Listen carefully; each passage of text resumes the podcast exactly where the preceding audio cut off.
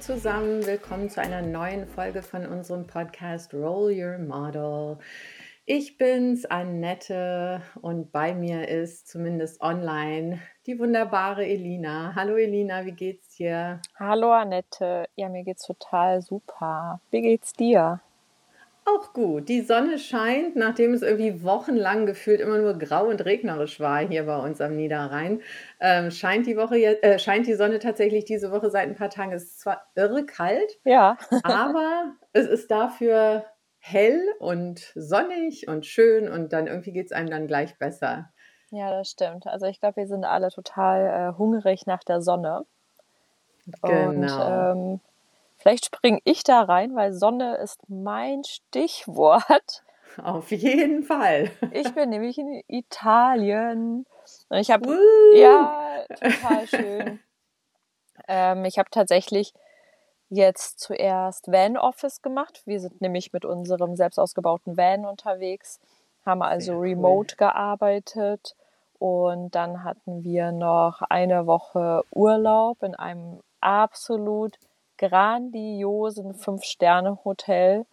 Oh, wie Also, ich glaube, ich wurde noch nie in meinem Leben so verwöhnt. Also, es war das beste Super. Hotel Ist ja jemals. dann auch ein, ein schönes Kontrastprogramm zum Van, ne? So Ja, vom Van ins Hotel. Ja, das war sehr spannend, als dann äh, die ganzen anderen irgendwie mit ihren dicken Audis und Porsche, was weiß ich was ankamen und wir mit unserem Van. Ich glaube, wir waren schon ein kleines Highlight, Mm, aber das ist vollkommen in Ordnung für uns. Und ja, so diese Kontraste, das ist ja auch das, was irgendwie mich ähm, ja halt darstellt oder was ich halt immer wieder merke. Und ähm, ganz lustig war es dann halt tatsächlich aus dem Hotel dann wieder auszuziehen und wieder in den Van einzuziehen. Das war irgendwie ein härterer Kontrast als vorher. Das glaube ich. So, mm, auf Wiedersehen, tolles Ja, Bad. Auf Wiedersehen, weiche Handtücher. Ja, das war echt, äh, ja, ganz, ganz witzig. Aber es hat, also ich finde es total super. Und dann sind wir halt mit dem Van dann jetzt weiter nach Italien runter. Wir stehen gerade am Gardasee Ach, an der schön. östlichen Seite. Und ähm, es ist tatsächlich auch bei uns jetzt etwas kälter geworden. Ähm, Okay. letzte Woche konnte ich im T-Shirt herumlaufen. Jetzt bin ich wirklich dick eingepackt, aber die Sonne scheint. Wir sind äh, alle sonnengebräunt tatsächlich. Ähm, ja, Super. ja, wir waren ja auch wie weiße Wände, als wir hier ankamen. Das ist natürlich Ich bin ganz immer noch eine weiße Wand. Ich weiß nicht, ob du mich sehen kannst. Hinter mir Ja, die weiße Wand. Ich bin das mit der, mit der schwarzen Brille. genau, ganz inkognito unterwegs. Genau. Ja, also ich merke das auch. Das ist so schön, einfach mal wieder Sonne abzubekommen. Und da, weiß ich nicht, da steigt die Laune einfach automatisch. Und ähm, ich liebe halt Italien. Ne? Das ist einfach nur Ach ein ja. wundervolles Land, wundervolle Menschen. Ähm, ich lerne ja gerade, Weine. oh, herrlich, ja. Ja, ja, die, die Weine und das ganze Essen, das ist schon grandios. Ja, ja, Ja, ja, das ist schon echt ja. Ich schön. lerne ja Ja. gerade auch Italienisch, ne? Und ähm, ja, und dann Ah, versuche ich natürlich mit meinen paar Brocken, die molto ich, bene. ah sì, sì, die ich da halt lerne, äh, anzuwenden. Das ist dann ganz witzig, vor allem je nachdem, wo man ist, ähm, wird man einfach dann, ja, da switcht der Kellner halt auf Deutsch, ne? Und das ist Mm. dann so ein bisschen bitter, wo man denkt so, okay, ich komme, man merkt schon an mir, äh, aus welchem Land ich komme, tja.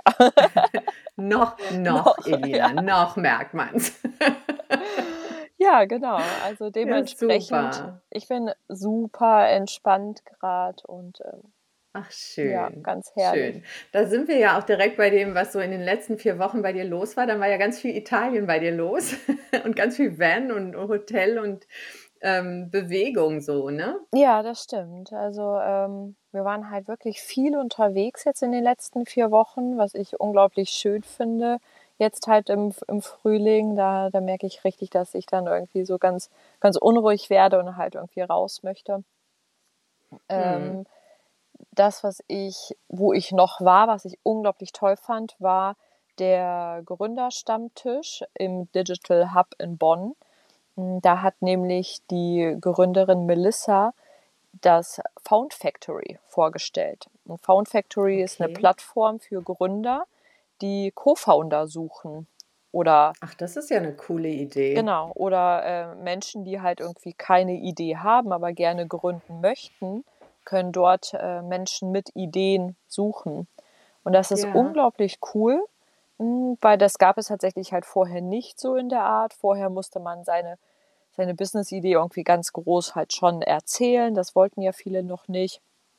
Ähm, und das war dann so ein bisschen, ja, wie, wie, wie so eine Art Jobsuche. Ne? Also jetzt nicht so super attraktiv, würde ich jetzt sagen. Ne? Und bei denen ist es Ja. halt so, dass es, dass es ähm, sehr unabhängig und auch anonym und äh, man kann sich da halt anmelden, man kann auch halt aufschreiben, was man für eine Idee hat. Das wird aber nicht veröffentlicht.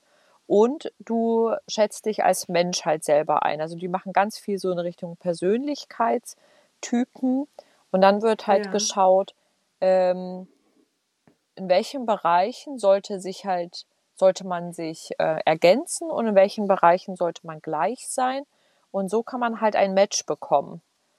Ach, sehr Ja. cool. Und das hatte Ja. die Melissa vorgestellt und das war total cool. Und ähm, der Raum war tatsächlich voll. Es waren boah, mindestens 40 Leute da Sehr und fast cool. alles Männer.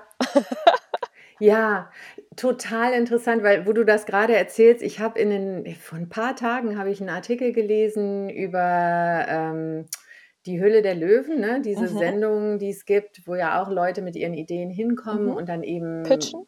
ja, pitchen, um Investitionen und, und so zu bekommen. Und da ist, ich, wie gesagt, ich habe es vor ein paar Tagen gelesen. Ich habe natürlich jetzt nicht alle Daten und Fakten, so wie ich die gerne hätte. Aber es hat sich auf jeden Fall herausgestellt, dass zwar eigentlich gleich viele Männer wie Frauen ähm, denen dann, also die angenommen wurden und, und man gesagt hat, man fördert die, man investiert da von den Löwen, ähm, aber dass den Frauen wesentlich weniger Ja. angeboten wurde, ähm, eine geringere Beteiligung auch und einfach auch an Investitionssumme wesentlich weniger. Und das fand ich, äh, habe ich auch gedacht, so wow, Ja. ne, das ist echt auch ähm, interessant, das nochmal zu sehen. Und deswegen passt das so ein bisschen in dieses, äh, in dieses Bild, was du sagst, dass es hauptsächlich Männer waren, Mhm. ähm, die da waren. Also ich glaube, allgemein sind es halt auch hauptsächlich Männer, ne? Ja. die, die sich zum Gründen entscheiden. Ja, genau. Also so an sich, man sagt halt, dass 20 Prozent der Gründerinnen sind weiblich. Ne, Hm, Wobei man wow. aber da, also glaub keiner Statistik, die du nicht selbst gefälscht hast, Natürlich. ähm, weil man hat zum Beispiel ähm, halt so Dienstleistungen werden halt nicht mit reingezählt. Also zum Ah. Beispiel ähm, auch das, was du machst, ne? Ähm, wenn du Ja. halt dich als Trainer, als Coach, als Berater selbstständig machst, das wird halt nicht als Gründung mit einberechnet, Ah, okay. weil du bist dann halt selbstständig, ne? Und das war's. Und ähm, Also ist das dann, weil man kein, kein Gewerbe anmeldet oder ist das einfach, weil es eine Dienstleistung ist? ich glaube tatsächlich, dass es halt eher in Richtung Gewerbe geht, in Ja, Richtung okay. Start-up Mhm. und so weiter. Ne? Und wenn Ja. du so eine Dienstleistung anbietest, dann ist das ja jetzt kein Start-up. Ne? Ja. Und Ja, ja. dementsprechend, also ähm, vielleicht sollte man diese Zahl so ein bisschen vorsichtig betrachten. Ja. Ja. Nichtsdestotrotz, ähm, wenn man sich jetzt die Startups alleine anschaut, da haben wir auf jeden Fall Nachholbedarf. Und Ja. ähm, ja, und es gibt halt auch viel zu wenig weibliche Investorinnen. Und deswegen ist Mhm. halt da auch schon ein Ungleichgewicht. Aber ja, es gibt ja jetzt immer mehr Frauen, die halt gerne investieren möchten. Ähm, und ich glaube, da sind wir auch auf einem ganz guten Weg. Ja, ja, ja, interessant, wie du das sagtest mit äh, glaub keiner Statistik, die du nicht selber gefälscht hast. Das ist ja das Spannende an Statistiken, dass du die eben ähm, eigentlich immer, du findest immer die, die passende Statistik, um deinen Punkt dann Mhm. ähm, zu belegen. Ne? Ich hatte nämlich, ich bereite mich gerade auf, ein, ähm, auf eine Workshop-Reihe vor zum Thema Diversity und habe da einfach nach so ein paar coolen Beispielen Ja. gesucht und hatte in einem Interview gehört von der Frau, die eben erzählte von dem von der Frauenquote in Norwegen, die eben schon 2004 oder 6 ähm, damit angefangen Mhm. haben. Und ähm, dann habe ich halt mal so ein bisschen rumgeguckt, ne? Ist, wird das als Erfolg gesehen, wird es nicht als Erfolg gesehen, was ist da überhaupt passiert und, und, und, und, und. Und dann habe ich einen Artikel gefunden, der eben im Prinzip gesagt hat, das ist überhaupt kein Erfolg, weil ja, es hat sich tatsächlich in den Vorständen, ist zwar jetzt ähm, ein viel, viel größeres Gleichgewicht, also 40 Prozent Mhm. musste das sein, mussten Frauen ähm, die Vorstände auch mit Frauen besetzt sein. Das ist tatsächlich so, aber dass sich dann tatsächlich in den ähm, Managementpositionen innerhalb der Unternehmen das nicht widerspiegelt. Ähm, also dass es deswegen praktisch gescheitert wäre. Und, und ein anderer Artikel, der eben sagte, nein, es ist ein absoluter ähm, Erfolg, denn wir haben es geschafft, dass zumindest jetzt schon mal in den Vorständen Frauen sind und auf lange Sicht erhofft man sich, dass sich das, das dann doch ne, das nach unten auch, auch weitergeht. Und je nachdem, aus welchen Bereichen dann auch die Unternehmen angesehen wurden, war es tatsächlich auch so, dass Managementpositionen dann wieder stärker mit Frauen besetzt wurden. Also es ist, es ist so spannend zu sehen, ähm, wie man sich äh, Statistiken auch zurechtbiegen kann. Und ähm, spannend daran fand ich, es gab dann einen Bericht von, ich glaube, von der Friedrich-Ebert-Stiftung über diese Sache. Ähm, dass eben das total gepusht wurde, diese, diese Quotensache in Norwegen von der Regierung. Mhm. Also und da, die Regierung bestand aus Konservativen, aus äh, Liberalen und aus ja eher sozialdemokratisch geprägten. Also und alle drei, die haben das total gepusht. Das fand spannend. ich halt auch nochmal total spannend. Ja, ja. Also wie gesagt, ich weiß da jetzt zu wenig ja. ähm, ne, in, im Detail, aber ich fand es halt ganz interessant, dass die das so gepusht haben und dass es deswegen dann im Endeffekt auch ähm, erfolgreich war. Und es war auch nur erfolgreich, ähm, weil Sanktionen eingesetzt wurden. Mhm. Also dass tatsächlich die Unternehmen wirklich sanktioniert wurden. Es ja. wurde natürlich eine Zeit, einen Zeitraum gegeben. Ne? Die hatten wirklich genügend Zeit, sich auch darauf einzustellen. Ähm, aber dass nur das zum Erfolg geführt hat. Ohne die Sanktionen wurde das nicht umgesetzt. Das fand ich auch nochmal Ja, ein bisschen schade, ne? dass es nur mit Zuckerbrot ja, und Peitsche total. irgendwie funktioniert. Ne? Ja, ja. Aber ja. Ja, ja, ja, also auch so das, das ganze Thema irgendwie so Frauenquote, ne? ist das jetzt gut oder schlecht? Äh, da kann man sich ja auch irgendwie stundenlang darüber ja, ähm, ja, diskutieren und so. Das ist, ja, das ist so ein breites Feld und ähm, ja, ist auf jeden Fall äh, ziemlich cool, was da jetzt gerade passiert. Ne? Also ist ja, viel, viel in der Umwälzung. Ja. ja. Ja, und Umwälzung ist Fall. ja ein guter Stichpunkt für dich. Was, ja. was war denn bei dir so in den letzten vier Wochen los? Ja, also bei mir war jetzt, ähm, ich sag mal, von, von tatsächlich physischer Bewegung her relativ wenig ja. los. Ähm, ich war hier bei mir in, in Krefeld. Ich war zwar dann beruflich unterwegs und habe meine Trainings und meine Workshops gegeben, auch ein paar richtig, richtig tolle. Also ich gehe, ähm, ich bin immer schon mal an, ähm, an einem Fraunhofer Institut und darf da so ein Programm mhm. betreuen, wo sich so Buddies, also so Tandems bilden, ne? so kulturell, interkulturell unterschiedliche Menschen da zusammenfinden und den neu hinzugekommenen praktisch, ähm, die dabei unterstützen, sich besser einzuleben, besser zu verstehen, wie das an dem Institut funktioniert und so. Das macht immer wahnsinnig viel Spaß. Das war jetzt in den letzten vier Wochen, war da der, der Auftakt-Workshop für die nächste Reihe. Ähm, aber es war halt tatsächlich auch, deswegen Umwälzung, Stichpunkt Umwälzung, so, so eine Zeit, ähm, ja, die, die eher so ein bisschen philosophisch mhm. belegt war bei mir, also wo ich viel nachgedacht habe, viel auch über, über einfach Sinnhaftigkeit, ähm, über ähm, Beziehungen, über Menschen, über Lebensgestaltung. Äh, es war tatsächlich der äh, Todestag meines Vaters. Also ein Jahr ist jetzt mhm. vorbei, seit er verstorben ist. Und ähm, wir hatten ja auch letztes Mal kurz, ne, hatte ich das, glaube ich, auch kurz auch. Mhm. angesprochen. Mhm. Du hattest über das Buch gesprochen, über was, was Menschen bereuen, ähm, bevor sie sterben.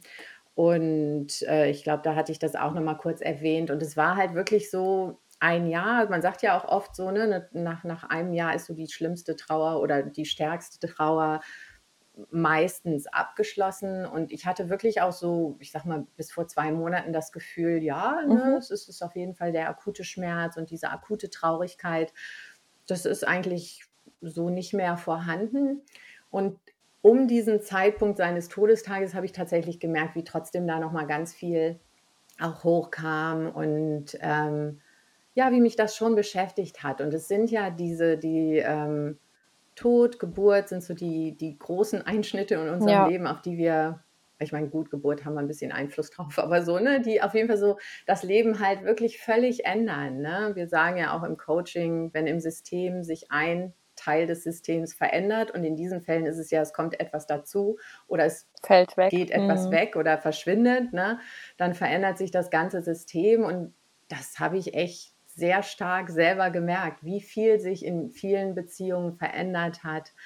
Ähm, und eben auch so bei mir. Also ich, ich habe irgendwie viel nachgedacht und, und war viel ähm, ja, mit mir selbst beschäftigt, äh, wenn, wenn die Zeit es zugelassen hat. Es war eben, es ist tatsächlich beruflich im Moment extrem viel los Mhm. bei mir, wofür ich auch sehr dankbar bin, weil mich das auch ein bisschen rausholt, wenn ich mal zu tief äh, in irgendwelche Ja. philosophischen Irrwege mich verliere.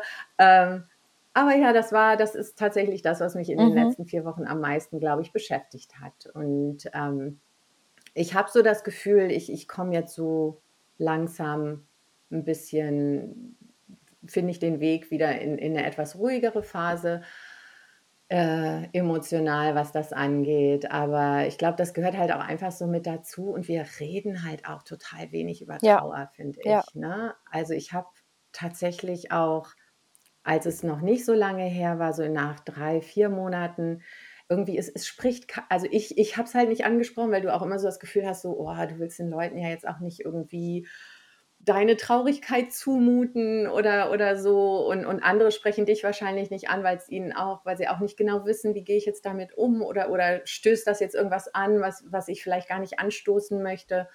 Und dann habe ich tatsächlich, ich weiß gar nicht mehr, wie wir darauf kamen, mit einer ja, Kollegin ähm, gesprochen.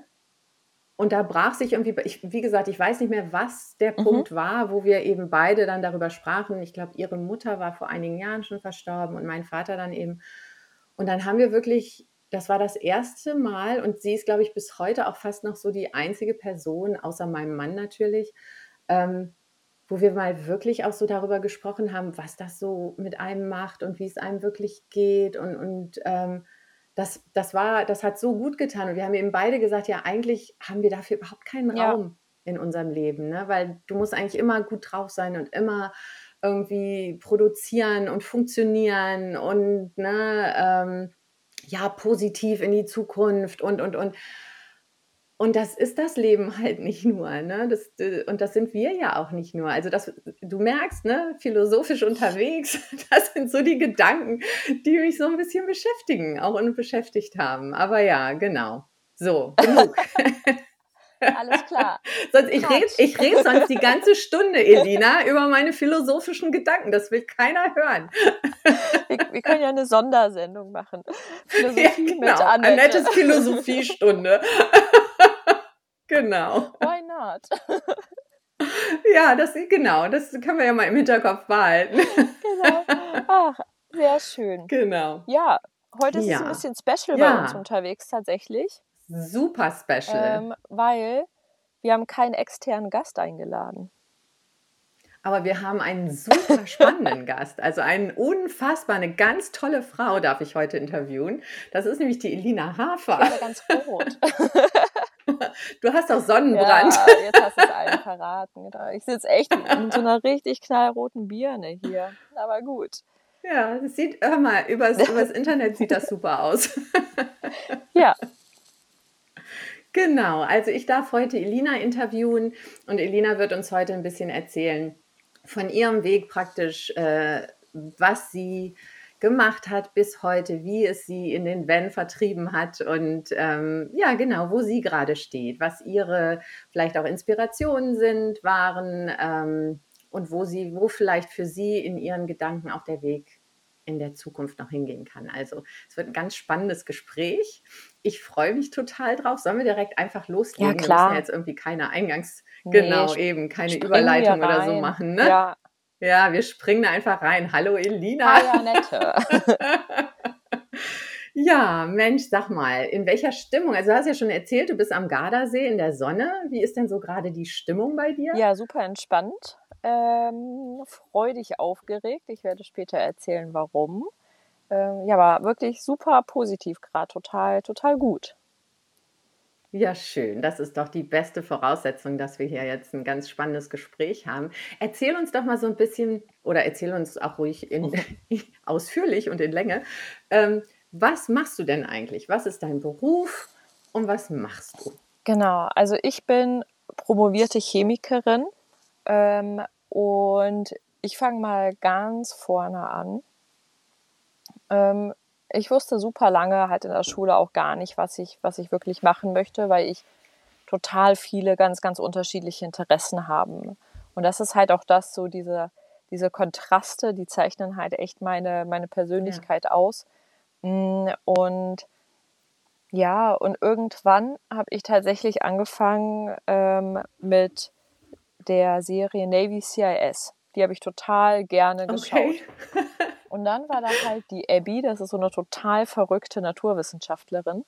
Und die hat halt immer in ihrem, äh, in ihrem Keller, hatte die da so ein Labor, hat da dran, da drin gearbeitet und äh, hat da halt an Kriminalfällen mitgearbeitet. Mhm. Und das mhm. fand ich so cool, dass ich dann gesagt habe, boah, das will ich später machen. Da habe ich natürlich gegoogelt, weil ich überhaupt gar keine Ahnung hatte, was das für eine Berufsbezeichnung ist. Und da kam halt raus, okay, das ja. ist äh, Forensik. Und ja. ähm, das gab es aber damals halt in Deutschland noch nicht. Also habe ich nachgeschaut, okay. wo kann ich das studieren. Ich hätte halt in der Schweiz studieren können, aber auf Französisch. Mhm. Dementsprechend ist es rausgefallen. Mhm. Mm. Dann habe ich gesagt, okay, da muss ich halt irgendwie einen anderen Weg gehen. Und da gibt es halt unterschiedliche Möglichkeiten. Und dann habe ich auch ein Praktikum in einer Pathologie tatsächlich gemacht während meiner Herbstferien. Bin oh, schön. Oh, wow. Wie alt warst du da? Äh, boah, das war 12. Klasse, also ich muss 18 gewesen sein. Ja. Oh, wow. Da habe ich halt meine Her. Und wie war ja, das? Ja, das war sehr, sehr spannend. Ähm, das war halt eine ganz kleine Pathologie. Das heißt, in der Zeit waren jetzt keine, keine Leichen vorhanden, aber wir ah, hatten okay. zum Beispiel ein Fötus, der sich mit der Nabelschnur erdrosselt hat.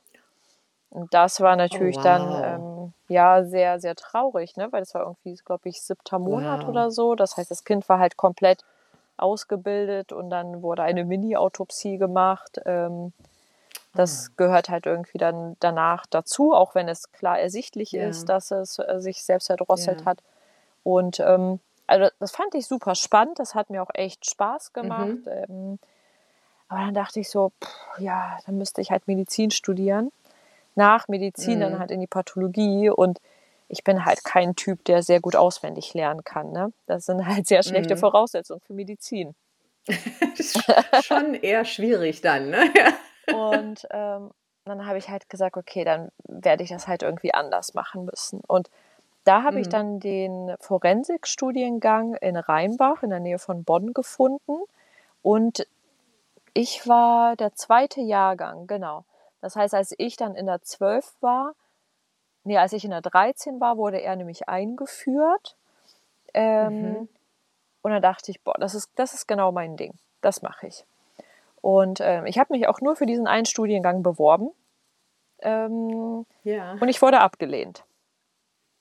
Ja. Nein. Das war ein Nein. echtes Problem, weil ich bin schon nach Bonn ja. gezogen.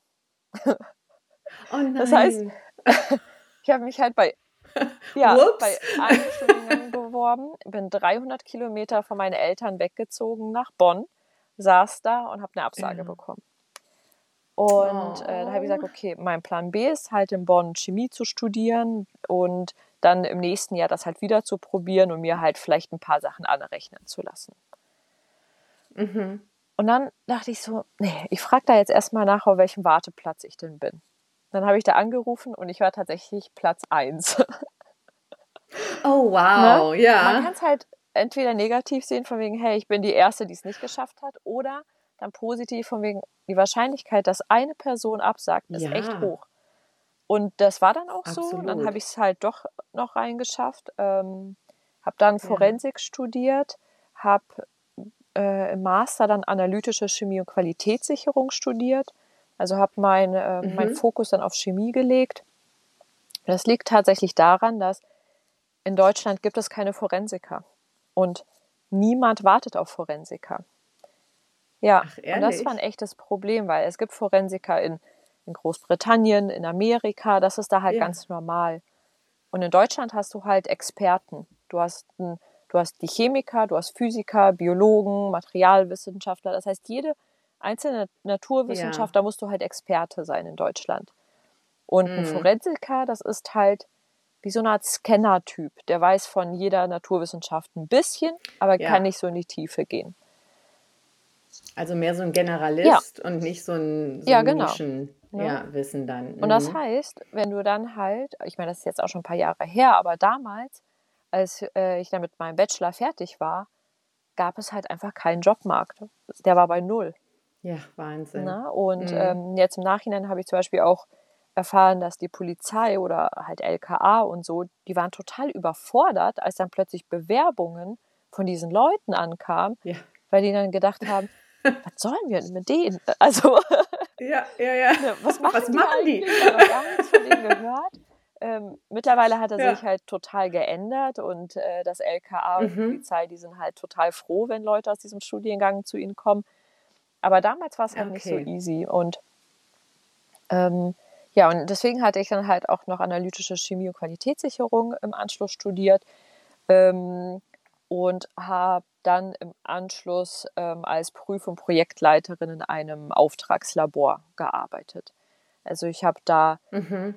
Ah, Wir haben da Proben bekommen von ganz unterschiedlichen Kunden, also aus dem Pharmabereich, aus dem Lebensmittelbereich, Kosmetik, Pestizide, eigentlich alles querbeet.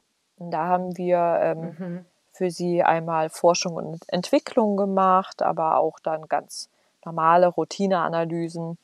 Kann man sich so vorstellen, wenn du eine Ibuprofen 800 nimmst, möchtest du ja auch, dass die Wirkung sozusagen immer gleich ist. Das heißt auch, dass wirklich immer 800 Milligramm von dem Wirkstoff drin sind.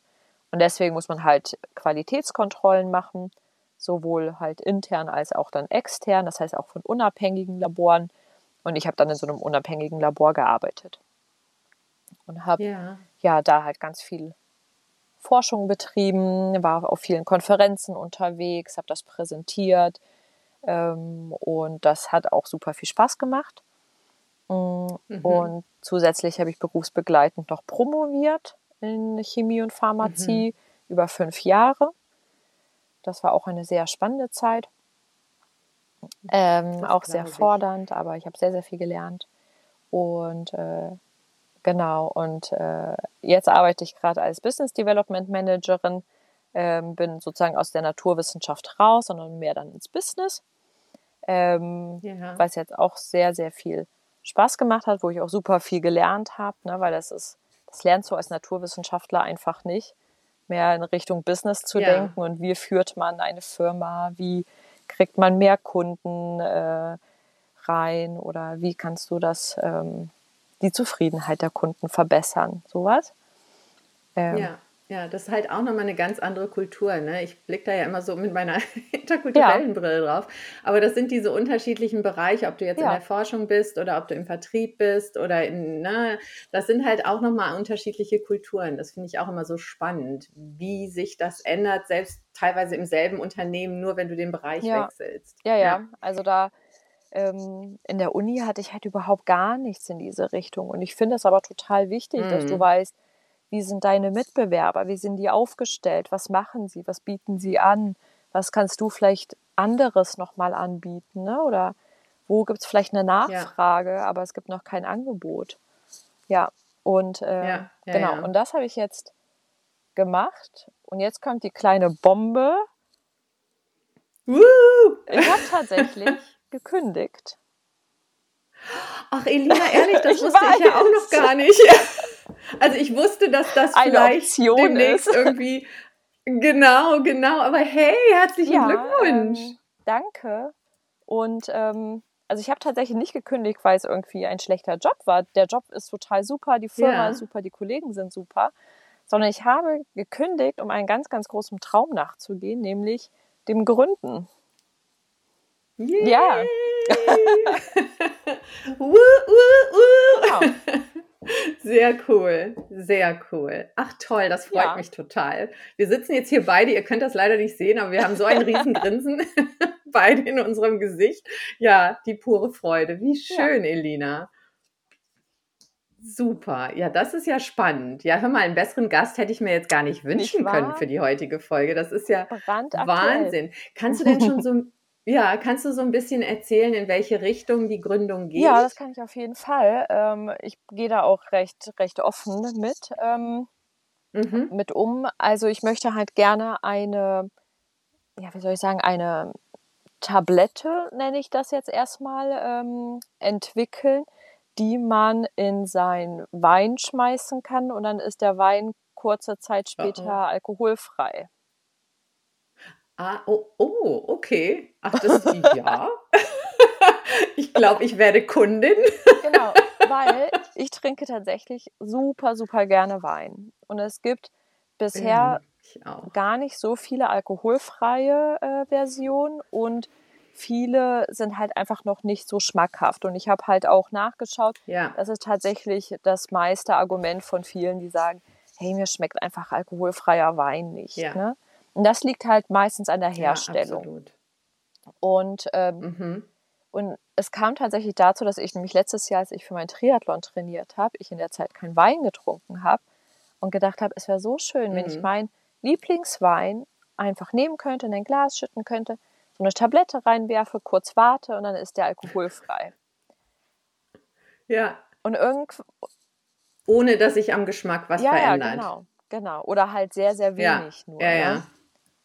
Ja. Oder und das habe ich dann genau. aber als ja. absolute Schnapsidee abgetan, weil ich dachte, okay, das, Ja. das will niemand. Ne? Und dann irgendwann Die Ja. absolute Weinidee.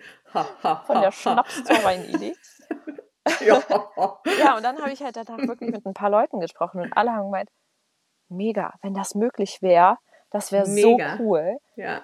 Ähm, ja, und dann habe ich halt angefangen zu recherchieren und so. Und ähm, also es ist auf jeden Fall eine risikobehaftete Idee, weil es kann sein, dass es einfach von Mhm. der Naturwissenschaft her nicht möglich ist.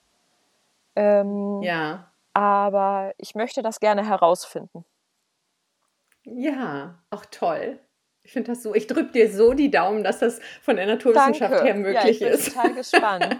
Das ist ja, Ja. super. Ja. Toll. Ja, da gehört ja ganz viel Mut zu, auch zu sagen, ich gebe die Sicherheit jetzt ähm, des, des, des Jobs, der ja jetzt auch Nee, nicht schrecklich nicht. ist, sondern der Mhm. eigentlich völlig okay und gut ist und so, aber um, um meinen Traum, meinem Traum da ein bisschen näher zu kommen. Ähm, was war denn für dich so der Anstoß vielleicht oder, oder was hat dir auch Mut gegeben zu sagen, ja, das mache ich jetzt mal? Mm. Also ich glaube, es waren zwei Punkte. Einmal auch so ein bisschen, ähm, Mhm. so wie du das vorher schon gesagt hast, dass ich da etwas äh, philosophischer plötzlich unterwegs war und ganz viel in Frage gestellt habe, ganz viel halt hinterfragt habe, auch so was, worauf möchte ich später, wenn ich irgendwie 100 bin und ich möchte mindestens 100 werden, äh, wenn ich dann Okay. 100 bin, Ein weiteres dann Lebensziel. zurückgucke, worauf kann ich dann halt stolz sein oder wo, ich, wo kann ich halt sagen, boah, das war ein richtig tolles Abenteuer. Ähm, Und Mhm. ich hatte tatsächlich Angst davor, dass ich diese Idee nicht probiere umzusetzen und es dann halt später bereue. Also ich fände es ganz schlimm, wenn ich Mhm. in drei Jahren irgendwie dann plötzlich eine Werbung bekommen würde mit hier, hey, schmeiß mal die Tablette in deinen Wein und ich glaube, es wäre grauenhaft, diese Vorstellung. Ja, Ja. Ähm, und das Zweite war tatsächlich, warum ich mich getraut habe, einfach auch die Unterstützung von meinem Mann. Das muss ich halt auch ganz ehrlich Ja. sagen. Ne? Also wenn man jetzt ja, in die Gründung springt, ohne, ohne groß Kapital zu haben und ohne vielleicht am Mhm. Anfang halt auch erstmal keine Investoren zu haben, m, brauchst du eine Art finanzielle Absicherung, egal in welcher Form. ja, Genau. Netz. Und, ähm, und ich habe halt relativ viele Gespräche mit meinem Mann gehabt. Wir haben es dann halt ein paar Mal durchgerechnet mit unterschiedlichen Optionen. Ähm, was wäre, wenn ich halt 100% in die Gründung gehe? Was wäre, wenn ich noch zusätzlich einen Job hätte, sodass ich vielleicht nur 80 oder Mhm. 60% in die Gründung gehe? Und dann haben wir uns halt die Zahlen angeschaut und haben gemeint, okay, passt das oder passt das nicht? Und, ähm, Ja. und es hat dann halt gepasst. Und dadurch, dass ich dann halt die Unterstützung von ihm hatte und dann diese, diese Gedanken im Kopf von wegen, es kann dir halt eigentlich nichts Schlimmes passieren. Im schlimmsten Fall hat es Ja. halt nicht geklappt. Und dann kann ich die Idee ad acta Ja. legen. Und im besten Fall, Ja, ganz also genau. ich habe, ne, das passt dann ja wieder mit meinem Business Development. Ich habe natürlich ähm, halt mal mir so den Markt angeschaut und das, da ist halt einiges dahinter. Ne? Also wenn das klappt, dann Ja, ja, dann ist das schon so ein Millionenunternehmen. Ne? absolut, dann geht das durch die Decke. Also das kann ich wenn das klappt, dann ist das sicherlich ein Produkt, was unfassbar begehrt sein wird.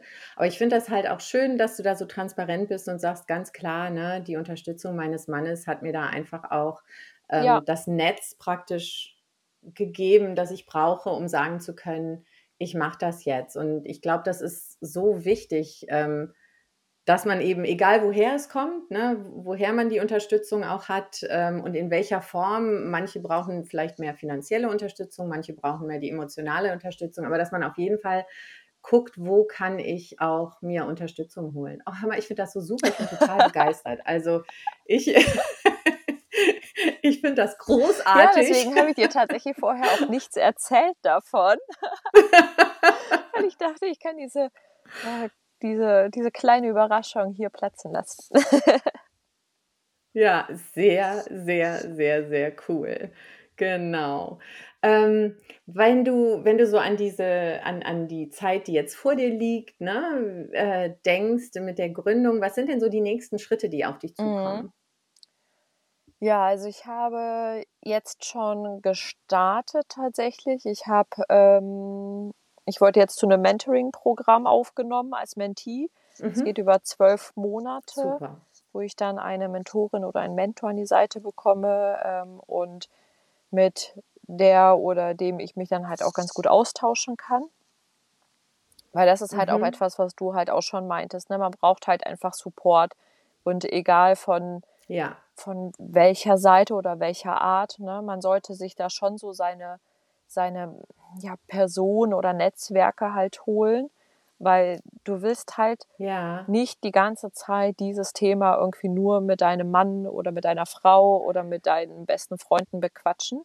Vielleicht, also es kann Ja. ja auch sein, dass sie halt einfach überhaupt nichts mit diesem Thema zu tun haben. Ne? Also viele von meinen Freunden sind halt keine Unternehmer. Ne? Mit denen kann ich mich nicht austauschen über Ja. das Thema. Mm. Und ansonsten habe ich jetzt schon angefangen, mich für Ideenwettbewerbe zu bewerben, ähm, um da Ja. ja ähm, hoffentlich ein paar Preisgelder zu holen, damit ich ein Budget habe, weil ich muss ja auch äh, Chemikalien kaufen ähm, und manche sind ja auch Ja. nicht so günstig. Und Ja. tatsächlich meine größte Herausforderung jetzt ist irgendwie einen Zugang zu einem Labor zu bekommen. Weil das ist Okay. echt Ja. schwierig, ne? weil das ist ja sehr, sehr viel, ähm, das ist ja ein ganz, ganz großer Sicherheitsaspekt bei den Laboren. Und Ja. da gibt es tatsächlich, oder zumindest ich weiß momentan von keinem Labor, wo man sich irgendwie einmieten kann oder so. Ähm, Da ist es halt etwas leichter, wenn man aus der Uni heraus gründet, als ich das jetzt mache. Klar. Ähm, Also an unsere Millionen ZuhörerInnen, bitte, wenn da irgendjemand ein Labor ja, genau, hat sehr, sehr gern. und, und einen Laborplatz ne, oder weiß, wie man an ein Labor kommen kann, dann ähm, gerne mit Oh, uns in würde ich mich Kontakt sehr treten, freuen. damit Elina diese, diese großartige Idee verwirklichen kann. Wer möchte nicht eine Tablette haben, die den Wein Ja, alkoholfrei macht? ja, das wäre halt echt cool. Also ich, ich stehe schon mit so ein paar Leuten auch in Kontakt, aber das ist halt wirklich nicht so, Mhm. nicht so easy. Mm, Ja, Ja, das sind jetzt so die nächsten Schritte und dann kommt halt auch so einiges Bürokratische, denke ich, auf mich zu. Ähm, ja. aber ich bin da schon recht organisiert und trotzdem vielleicht auch ein bisschen naiv gehe ich da dran, aber ich, ich glaube, das wird alles gut. Ich glaube, das ist auch eine gute Kombination, also so ein bisschen Organisation, aber auch eine gewisse Naivität, weil ich dieser Opti Naivität ist ja immer Ja, ganz nah an Optimismus und ich glaube, den braucht man einfach, sonst sonst wird man wahrscheinlich den Schritt gar nicht sich gehen. also, sonst wird man irgendwo an dem genau, an dem Punkt stehen bleiben, wo man sagt: „Ach ne, hm, hm, es ist alles zu unsicher.“ Aber das ist doch super und das sind ja auch Schritte, die wenn's halt ZuhörerInnen gibt, die sagen: „Ja, doch, so gründen, das ist halt auch eine Sache, die mir vorschwebt.“ Also, dieses Mentoren-Mentee-Programm, so was, ähm, da gibt's ja sicherlich einiges. Vielleicht können wir da auch einen Link in die in die Shownotes dann äh, Ja. später packen und auch diese Wettbewerbe, ähm, um einfach auch ähm, finanziell da so ein Ja, bisschen ja. Boost zu Also da bekommen, gibt ne? es halt Ja. wirklich super viele, ne? Also einmal ein Gründer an Ja. sich, dann hast du auch ganz speziell noch mal für äh, für Female Founders was dabei, dann hast du halt auch aus Mhm. unterschiedlichen Bereichen, also dann mehr aus der Kreativbranche, mehr aus der Technik, aus AI und so weiter. Also da das ist halt schwierig, irgendwie so generelle ähm, Empfehlungen zu geben, aber da sollte man halt wirklich viel recherchieren, weil es gibt unglaublich viele und ich habe jetzt mal ähm, bei einem Vortrag gehört, dass man tatsächlich in Deutschland hast du über 2000 Fördermöglichkeiten für Gründungen. Oh, wow. Ne? Wow. Das ist einem, glaube Überhaupt ich, gar nicht, nicht immer so überhaupt bewusst, nicht. Ne? ne? Und dann, Ja, also ich meine, klar, da zählen halt so, solche Stipendien dazu, wie jetzt das Exist-Stipendium oder, Mhm. oder das NRW-Stipendium, aber halt auch Ideenwettbewerbe, Pitch-Wettbewerbe und so weiter. Das ist, wenn man sich da halt irgendwie mal so, so einliest und eintaucht, ähm, das ist unglaublich, was man da halt in Deutschland für Möglichkeiten hat. Und ja, die versuche ich jetzt irgendwie mir vor Augen zu halten, irgendwie klar zu strukturieren und ähm, nach und nach mich für die zu bewerben und ja, hoffentlich irgendwie einen, einen Platz im Labor zu bekommen. Und dann Ja, werde ich mit der ja. Forschung starten. Spannend, so spannend. Echt, ich bin so gespannt auf die nächsten Monate, Jahre bei dir, was sich da tut. Ähm, du hast ja gerade schon gesagt, dass eine der großen tatsächlich äh, logistischen und, und praktischen Herausforderungen für dich ist, ein, Mhm. Labor zu finden, äh, in dem du dann wirklich forschen kannst. Ähm, was denkst du denn oder was siehst du jetzt so, bevor es so richtig losgeht, als eine der vielleicht oder noch als eine andere große Herausforderung, die vielleicht auf dich wartet in der Zeit? Hm, gute Frage. Also ich glaube, dass tatsächlich das Finanzielle halt, das, es wird halt schon schwierig. Ne? Mhm. Ähm, also einerseits Mhm. halt natürlich muss er irgendwie den, den Lebensunterhalt bewältigen und andererseits weiß ich natürlich auch, dass jetzt so die, die Chemikalien oder auch die, ähm, die Analysen, dass das halt auch alles gar nicht so günstig ist. Mm, Mhm. Ja, und da muss ich halt auch ziemlich viel mir dann durch den Kopf gehen lassen, möchte ich einen Investor mit ins Boot holen oder nicht. Und Mhm. ähm, eigentlich würde ich es halt gerne ohne Investoren machen, sondern halt bootstrappen, also komplett aus Mhm. eigener Tasche bezahlen. Mhm. Aber das kann halt sein, dass ich vielleicht irgendwie nach kurzer Zeit schon merke, dass es halt nicht möglich ist. Ja, wie sieht denn, also wenn ich jetzt überlege, okay, du hast jetzt einen Platz im Labor und du fängst jetzt an zu forschen, wirst du hauptsächlich ähm, solo unterwegs sein, also alleine dann da auch ähm, die Arbeit machen? Oder brau wirst du da ein Team haben? Wie, wie kann Ja, ich mir das vorstellen? also ich suche tatsächlich noch nach einem Co-Founder oder einer Co-Founderin. Ähm, Mhm. Also auch wieder die ja, Millionen HörerInnen, bitte, wenn sich da ich habe jemand mich auch schon findet. bei, äh, bei Found Factory angemeldet, um dort äh, jemanden zu Ja. suchen. Und ich würde halt gerne jemanden aus der Biologie ähm, oder aus der Mhm. Lebensmittelchemie dabei haben. Vielleicht eine Person, die sich mehr so in Richtung Enzyme auskennt, weil das ist für mich als Chemikerin einfach schon wieder Mhm. zu biologisch. Mm, Und Okay. Es kann halt sein, dass die Idee entweder halt chemisch umsetzbar ist oder biologisch. Ne? Also entweder ich mache da eine Reaktion Mhm. oder ich packe da Enzyme rein, die sozusagen den Alkohol auffressen. So ganz plakativ gesagt. Mhm. Ja, Mm, Und ja, weil ich mich halt in der Biologie einfach zu wenig auskenne, würde ich da gerne jemanden halt aus dem Bereich ja. mit reinholen.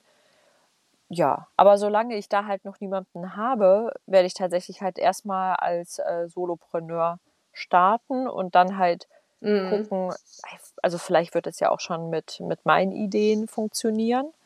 Ähm, und genau, und vielleicht werde ich Ja. halt auf dem Weg jemanden finden, der mich da aus, aus biologischer Sicht mehr unterstützen möchte. Das heißt, da bin ich auf jeden Fall offen. Ja, wie gut bist du so im, im Alleine sein, alleine arbeiten, Ah, das alleine klappt ganz machen? gut. Ja, Ja, ja. Ja, super. Das habe ich halt Ja, schon ganz ja. gut gemerkt. Ich war ja jetzt auch die, mm, die letzten drei Jahre, habe ich halt auch viel remote gearbeitet, ähm, was man ja auch gar nicht denkt, dass das bei Chemikern möglich ist. Ne? Also die meisten stellen sich das Ja. ja vor, dass man irgendwie den ganzen Tag nur im, ähm, im Labor steht. Ähm, das ist tatsächlich gar nicht so. Genau. Also nicht immer und nicht überall. Hm. Und das kann ich auf jeden Fall ganz gut, ja. Ja, ja, Ja. das ist ja dann super. Mensch, hör mal, das war ja jetzt wirklich die absolute, die absolute wunderbare Bombe, die du da gedroppt hast. Und super spannend. Also ganz, ganz großartig. Ich bin wirklich ganz gespannt, wie sich das so entwickelt. Und da werden unsere ZuhörerInnen ja dann auch ähm, dich praktisch begleiten Ja. auf dem Weg, ne? wenn wir Das- immer wieder Updates bekommen von Fall, dir, ja. was Ja. sich getan Ja, hat. und ich freue mich halt Genau. vor allem, dass ich super. tatsächlich eine, ähm, eine Business-Idee im MINT-Bereich habe. Ne? Also das war, also Ja. ich wollte ja schon irgendwie ewig gründen und ich hatte auch schon ganz viele Mhm. Business-Ideen, aber das war halt irgendwie nie aus so naturwissenschaftlichen Bereich. Ne? Und ich finde es einfach sehr schade, dass es halt entweder noch, ja, also es gibt halt schon weniger Frauen im naturwissenschaftlichen Bereich und Ja. ähm, so an sich halt auch Gründungen in der Naturwissenschaft sind eh schon selten und weibliche Gründerinnen Ja. in der Naturwissenschaft sind irgendwie noch seltener. Ne? Und deswegen ähm, freue ich mich total, dass wirklich dann diese Idee aufkam. Und ähm, ja, und ich da Ja. halt den, den weiblichen Part da vielleicht ein bisschen besser noch repräsentieren darf.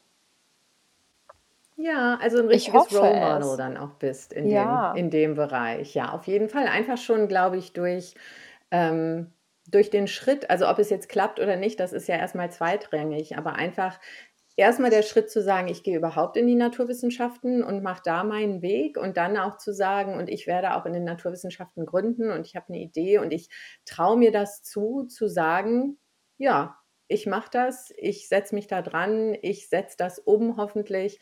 Also in dem Sinne bist du da auf jeden Fall für mich auf jeden Fall ein Role Model, selbst wenn ich jetzt so vielleicht gar nicht den naturwissenschaftlichen Bereich so für mich unbedingt sehe, aber so in diesem in dieser Herangehensweise zu sagen, ja, doch, ich mache das jetzt. Äh, die Idee ist super und ob die umsetzbar oder nicht, wird sich zeigen, aber ich mache es auf jeden Fall, damit ich nicht später auch bereue, es nicht gemacht zu haben. Ja klar, also ich meine, wenn du es halt nicht, nicht ausprobierst und nicht irgendwie erforscht, ne, dann ist es Genau. halt auch, Ja. natürlich ist es dann nicht möglich. Ne? Ähm, ganz viele Sachen wären jetzt Genau, nicht möglich, eben. hätte nicht jemand gesagt, komm, ich Ja. probier's mal aus. Und ähm, ja, also ich, Ganz genau. Ich bin da schon, glaube ich, sehr realistisch unterwegs, dass ich weiß, dass ich auf jeden Fall halt damit auch scheitern kann. Also sowohl an der Naturwissenschaft, auch ähm, an anderen Herausforderungen, die das mit sich bringt, ne, diese Idee.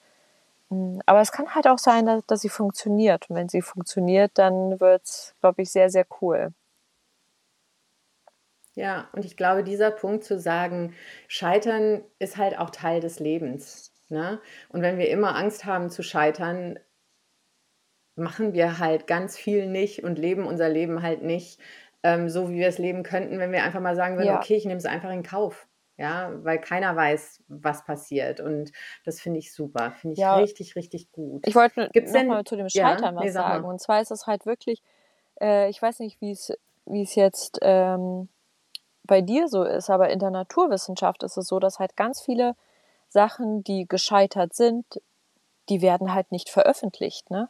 Also es werden halt immer nur die Sachen veröffentlicht, die geklappt haben. Und ich finde, dass da haben wir ein unglaublich großes Potenzial, was wir halt noch angehen könnten, weil ich habe zum Beispiel in meiner Masterarbeit, also ich kann dir, glaube ich, 100 Sachen zeigen, die nicht funktionieren. Ne?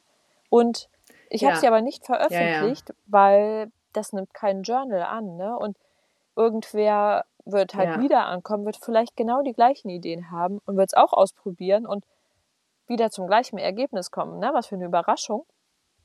Und wir können uns halt so viel Zeit, Geld und Energie sparen, wenn es dafür halt auch eine Plattform gäbe, dass man halt sagt, schau mal, das übrigens hat alles nicht funktioniert, sodass man das abhaken kann. Absolut.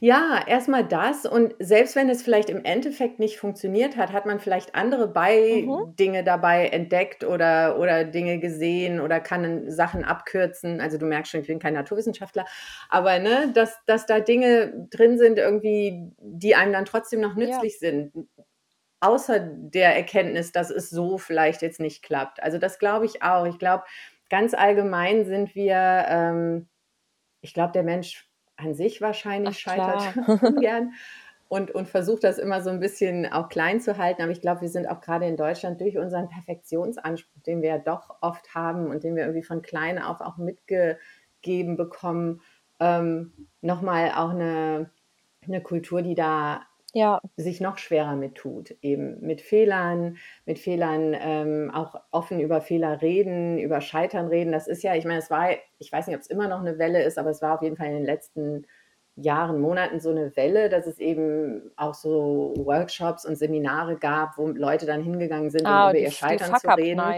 Ähm, einfach Ja, mhm. oder so, ja, ja, ja, genau, ne? Um das so 'n bisschen ähm, ja, um dem so 'n bisschen dieses Tabu auch zu nehmen, das zu enttabuisieren. Ähm, das finde ich eigentlich ganz gut, ähm, aber da da ich fand das immer spannend. Ich lese ja dann immer gerne auch schon mal so Ja. die Kommentare unter irgendwelchen Artikeln und wie viele Kommentare da dann echt drunter standen, die einfach nur gesagt haben: „Oh, was soll das denn? Um um zu hören, wie irgendwas nicht gelaufen ist, da brauche ich mich jetzt hier nicht dahin zu“ und ne, anstatt zu sehen, darum geht's ja eigentlich gar nicht. Es geht darum zu sagen, das gehört einfach dazu. Es gibt ja dieses grandiose ich weiß gar nicht mehr, wer das gesagt hat, 'ne grandiose ähm, dieses Gleichnis zu sagen, al als wir wenn wir Babys sind, bevor wir bevor wir richtig laufen können, wie Ja. oft fallen wir da eigentlich hin? Ja, ständig. Also, wir scheitern in Anführungsstri strichen ständig. Hält das irgend 'n Ne. Baby davon ab, es nicht wieder zu versuchen und wieder zu versuchen und wieder zu versuchen, bis es klappt? Ne, Ja. ne? Irgendwann klappt es und und da da steckt so viel drin, Ja, auch für uns ja. Und später. ich glaube, dass wir da halt einfach sehr, sehr viel verloren haben von diesem von diesem Babysein. Ja. Ähm, Ja. ja, und die meisten haben halt einfach so Angst vor dem Scheitern, dass sie's dann halt einfach lieber nicht machen, ne? Hm, und also Genau. 'n Scheitern ist ist ja auch nicht nicht schlimm. Das kann ja auch sein, dass es, ähm, halt einfach noch nicht die passende Zeit dafür war, ne? Also, ähm, ich lese Ganz gerade genau. das Buch „Die Mutter der Erfindungen“, glaube ich, heißt das.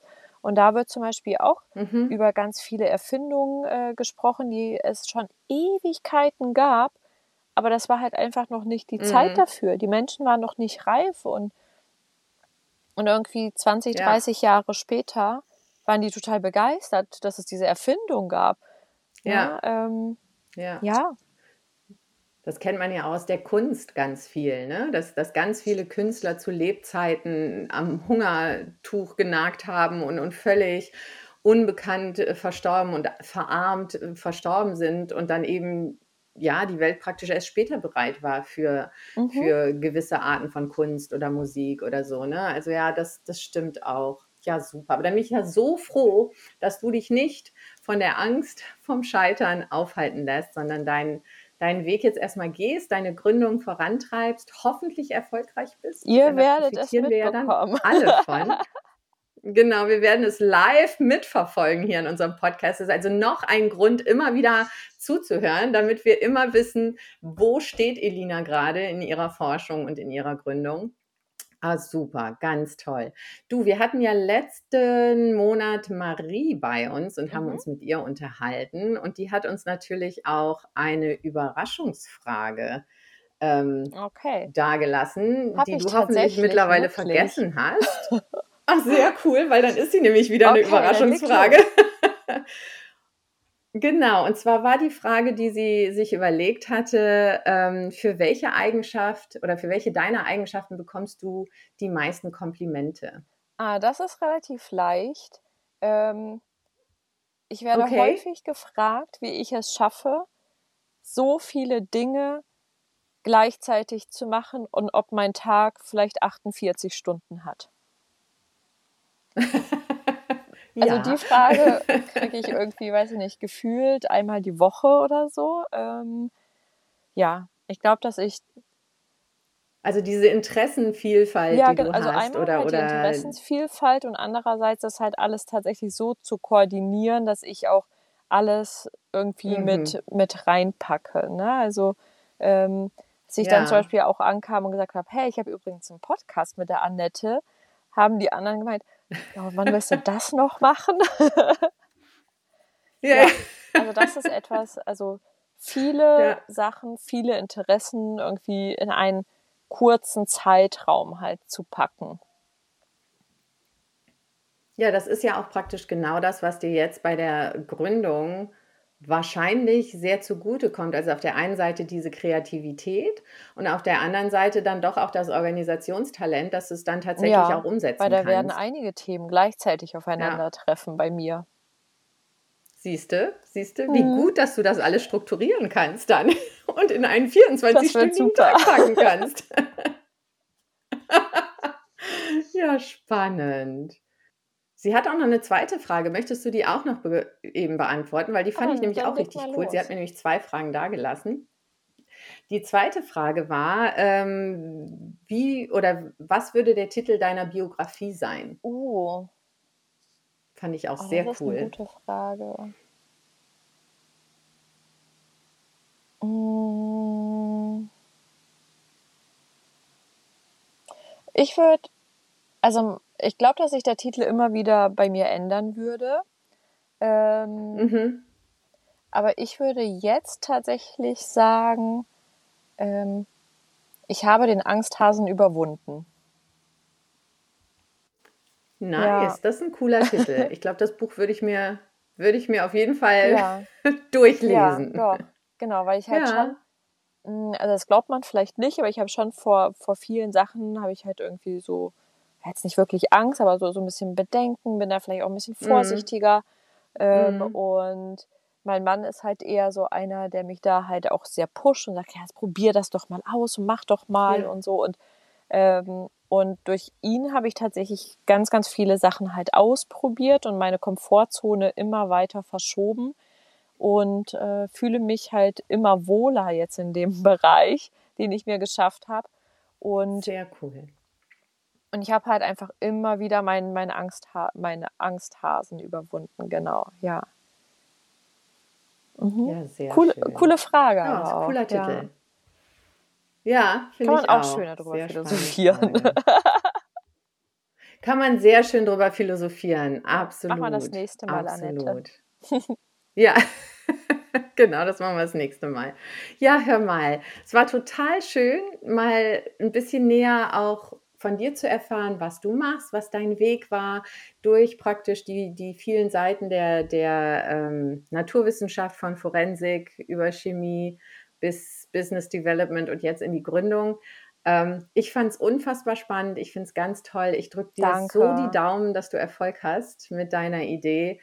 Ähm, und ja, es wird auf jeden Fall 'ne spannende Zeit und ich freue mich, dass ich da so live mit dabei bleiben kann in den nächsten Monaten und Jahren. Also, ich bin da wirklich Ja, danke. Ich freue mich gespannt. auch total, dass ich, äh, jetzt meine Idee so öffentlich präsentieren durfte, jetzt wo es so in trockenen Tüchern ist. Ja. Und, ähm, ja, also ich hoffe auf jeden Ja. Fall, dass ich auch anderen Frauen, die vielleicht überlegen, in den MINT-Bereich zu gehen, da halt auch Mut machen konnte, weil man kann wirklich tolle Sachen machen, ähm, in der Naturwissenschaft. Das ist unglaublich vielfältig, äh, sehr viel mehr als man denkt. Und, ähm, ja, und man kann halt auch noch gründen, wenn man möchte. Also, das ist ganz, ganz breit gefächert. Absolut. Ja, vielen lieben Dank für das Interview, Annette. Super. Sehr, sehr gerne. Sehr, sehr gerne. Ja, dann sind wir jetzt am Ende angekommen. Wir haben 'ne neue Folge im Kasten, ähm, freuen uns darauf, dass ihr sie bald hören könnt und freuen uns dann auf das nächste Interview im nächsten Monat. Macht's gut. Macht's gut. Tschau. Tschüss.